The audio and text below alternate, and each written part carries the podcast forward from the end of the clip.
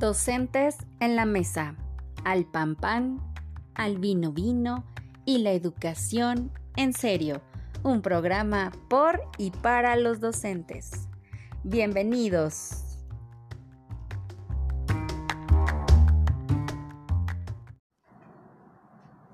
Hola, ¿qué tal su día?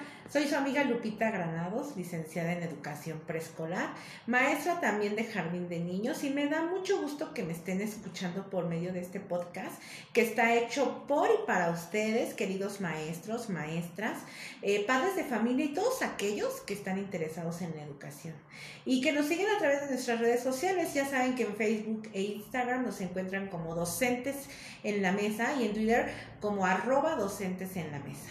Y bueno, hoy hablaremos de un tema súper importante, creo yo, eh, muy, medular, y es el enfoque didáctico del aprendizaje. Eh, que todo el sistema educativo mexicano deberíamos eh, de seguir, pero bueno, a veces por algunas ideas o conceptos en nuestra forma de trabajo, a veces tan tradicional y aburrida, pues dejamos de lado también las cosas que pueden ser innovadoras o lo que podemos adquirir también en la parte contextual. Y para este tema, tema tengo el gusto de presentarles a una amiga muy querida, especialista didacta y muy en específico en el enfoque didáctico del aprendizaje, que es nuestro tema. Ella es Elizabeth Vargas Sánchez, es especialista e investigadora sobre innovación educativa y maestra de la Universidad Pedagógica Nacional. Hola, Eri, un gusto que estés aquí. Hola Lupita, el gusto es mío, muchas gracias por esta invitación y bueno, poder charlar un poquito de este tema tan interesante con la idea de poder dejar pues un poquito más claro algunos conceptos que a veces como docentes pues requerimos tener bien definidos y bueno, para con el fin de poder apoyar la educación de nuestras niñas y niños. Muy bien, gracias a ti, Eli. Claro, nos encanta siempre escucharte, sabes que esta es tu casa. Y bueno, tú que eres la experta y con mucha claridad los aspectos que siempre te pedimos que nos apoyes para poder comprenderlo, pues te pedimos ahora que eh, nos apoyes con este eh, tema que es muy importante. Y la primera pregunta, Eli. ¿Cuál es la importancia del enfoque didáctico? Ok, interesante pregunta. Pues mira, la importancia del, del enfoque didáctico en la práctica docente radica en tener claridad y definición en la, sobre la contextualización del saber y la generación de nuevas estrategias que puedan dar respuesta a las necesidades reales del alumnado. Recuerda que hay un, perfil de egreso que tenemos que tener que eh, lograr, pero todo esto debe estar aterrizado en el, en el ambiente en el que el niño se desenvuelve. Y en este sentido, el enfoque didáctico pues permite al docente orientar el contenido sobre cómo enseñar el currículo y pueda ser asimilado y comprendido de una mejor manera para los estudiantes. Bien, qué interesante. Oye, y en este sentido, háblanos sobre la forma de cómo influye la conceptualización que tiene el docente en el proceso de enseñanza-aprendizaje. Pues mira, Lupita, la influencia es directa, o sea, totalmente la práctica docente está permeada por toda esta manera en cómo se contextualiza y se conceptualiza.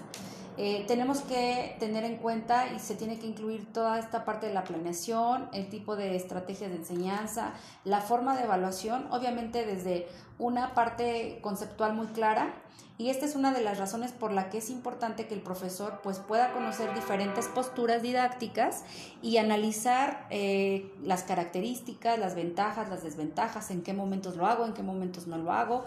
Es decir, es todo un juego como de llaves que puede ayudarnos a eh, llevar este proceso educativo. Claro, tienes mucha razón. Bueno, y, y siempre también tener la estructura sobre lo que se pretende y lo que se quiere alcanzar con los niños.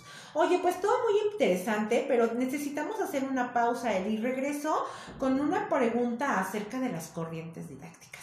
Claro que sí, Lupita, muchas gracias.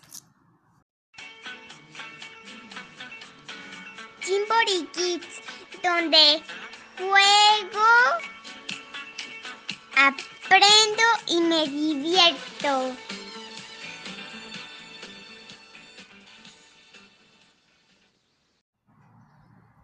Y bueno, ya regresamos aquí con nuestra querida amiga Eli. Y dime una cosa, ¿qué tipo de corrientes didácticas se consideran para el proceso de enseñanza-aprendizaje? Ok, Lupis, voy a hablarte de tres corrientes didácticas, ¿sale? Porque hay como diferencias, pero estas son como las más categóricas, ¿sale? Entonces vamos a hablar de la didáctica crítica, en, en donde los objetivos no tienen mayor importancia y si se llegan a planear, se dirigen hacia metas de la institución o del profesor. La otra tipo, el otro tipo de didáctica es la didáctica tradicional, en donde los objetivos deben de favorecer la integración de los contenidos, el establecimiento de relaciones, el tener una visión de conjunto de los objetivos de estudio y la comprensión de la complejidad de los problemas que presenta la práctica profesional. Y hay una tercera que es llamada la tecnología educativa. Aquí los objetivos son una descripción clara, precisa y unívoca de las conductas que se espera que el estudiante logre y manifieste después de completar un ciclo de aprendizaje. La sistematización de la enseñanza entonces gira alrededor de los objetivos.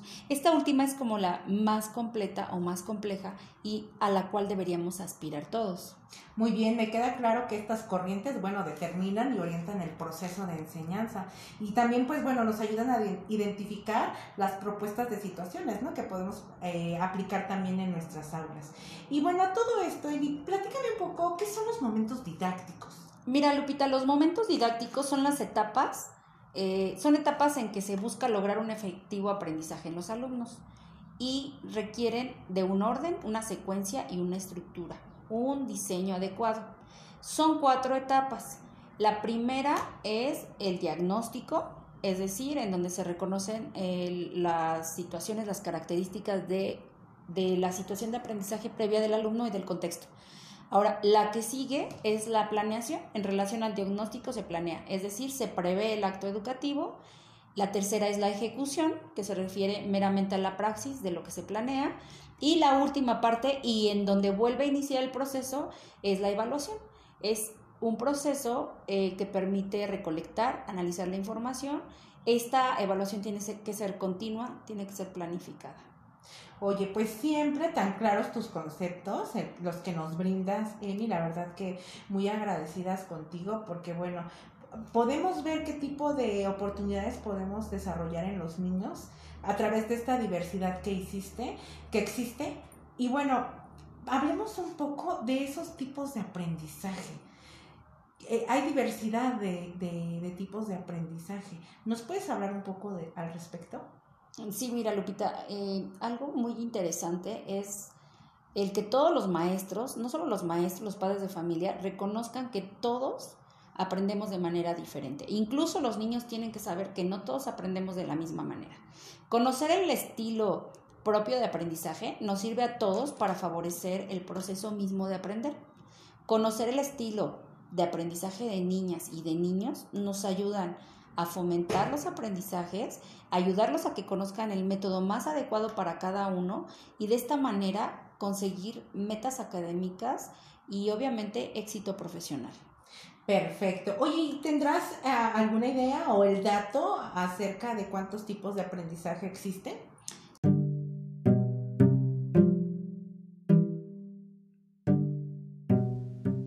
Materiales o medios didácticos. Es el conjunto de elementos elaborados desde un inicio con fines educativos para facilitar el proceso de enseñanza-aprendizaje.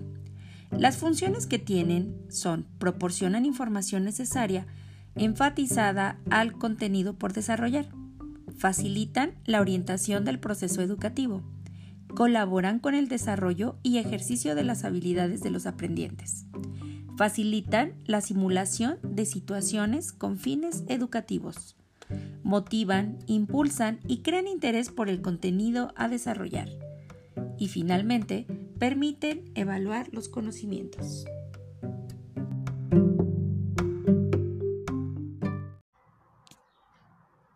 Si hay distintas maneras de aprender, ¿en cuántos tipos de podemos pensar?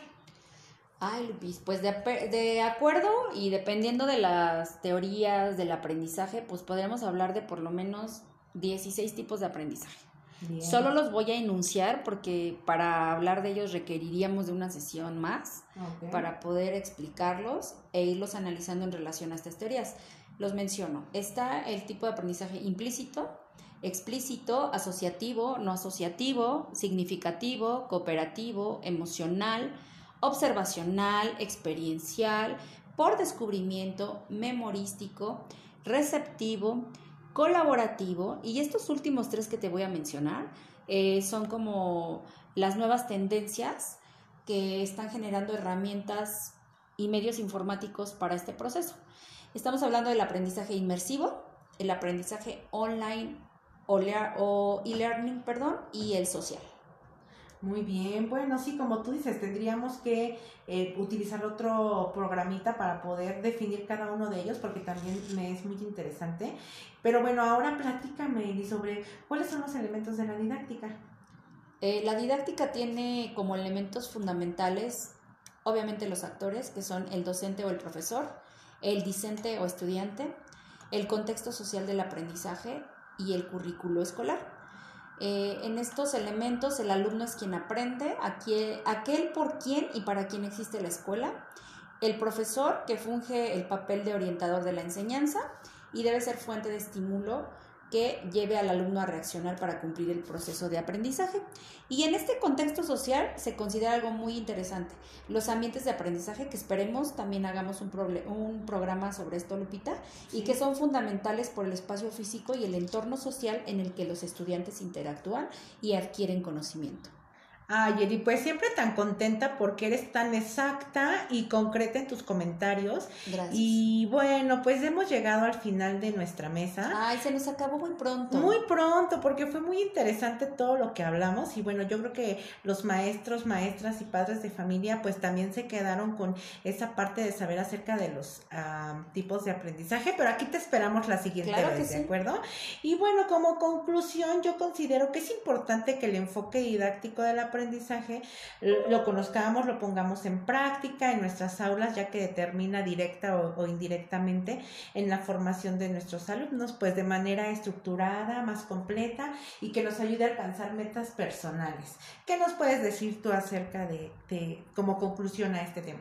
Pues que eres una excelente alumna, Lupita, ¿eh? Porque hiciste una excelente conclusión. muchas gracias. Agradezco este tiempo y este espacio y pues nos vemos muy pronto. Muy pronto. Muchas gracias, maestra Elizabeth Vargas Sánchez, especialista en innovación educativa y maestra de, la Universidad Pedagógica Nacional. Muchas gracias. Eh. Gracias a ti. Docentes en la Mesa ha llegado a su final al pan pan, al vino vino y la educación en serio. Un programa más por y para los docentes. Agradecemos su presencia y su escucha.